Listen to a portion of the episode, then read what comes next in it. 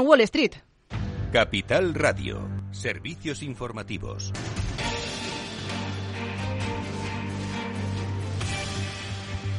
Muy buenas tardes. La Fed rescata a los depositantes de Silicon Valley Bank para cortar el drama.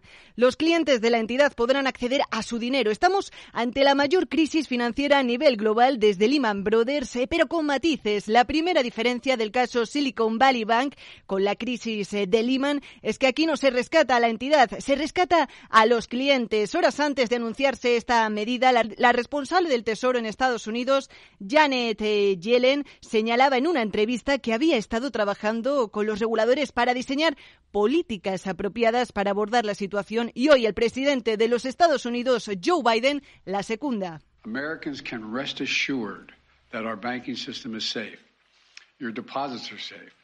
Let me also assure you we will not stop at this. We'll do whatever is needed.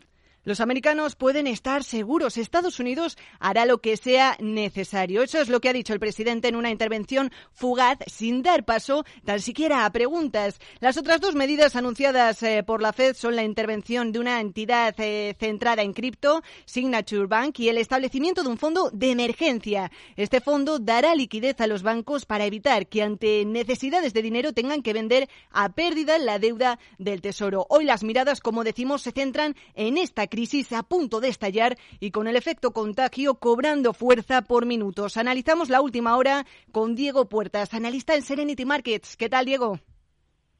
Hola, muy buenas.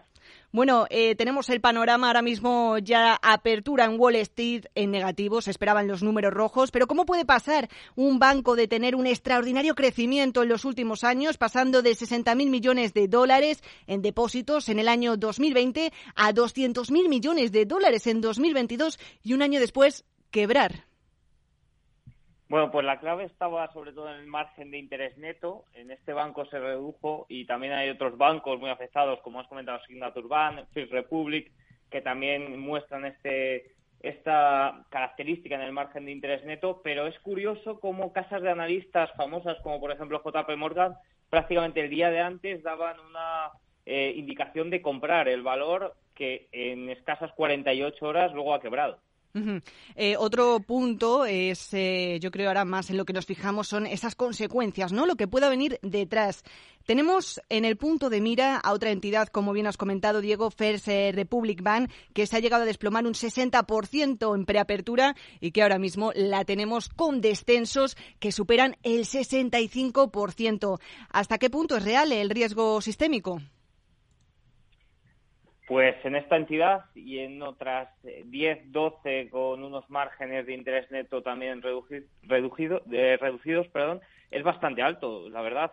Eh, quizás no, no se extienda hacia grandes bancos por el momento, pero sí que eh, estos bancos, sobre todo regionales pequeños, van a sufrir bastante, incluso quebrar, como por ejemplo eh, este que comentamos, First Republic, que está descendiendo bastante y, es muy difícil que se recupere. Ante esto la Fed veremos qué hace, si hace lo mismo que con, con Silicon Valley Bank, si entra al rescate de los depositarios pero de momento la confianza de los accionistas eh, no se ha recuperado en el sistema bancario.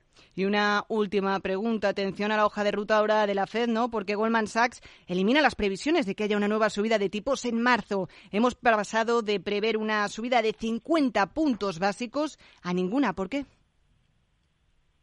Eh, bueno, pues porque han roto algo. La Reserva Federal no iba a parar hasta que no rompiera nada y al final lo ha roto y ahora mismo los inversores con esta caída le están diciendo a la Reserva Federal que debe parar. La, subida de 50 puntos básicos, que fíjate que hace una semana se esperaba, está totalmente descartada, la de 25 muy pocas probabilidades y lo más normal es que haya una pausa y por lo menos se evalúe lo sucedido. Vamos a ver si, no este, si este riesgo no se expande por demás bancos, porque un apoyo de liquidez, una QE temporal que se llama, o incluso bajadas de tipos, yo la verdad que ahora mismo no las descarto para nada. Pues eh, Diego Puertas, analista de Serenity Markets, muchísimas gracias y estamos muy pendientes también de las palabras del presidente de la Reserva Federal, Jerome Powell, que se esperan a lo largo de la tarde de hoy.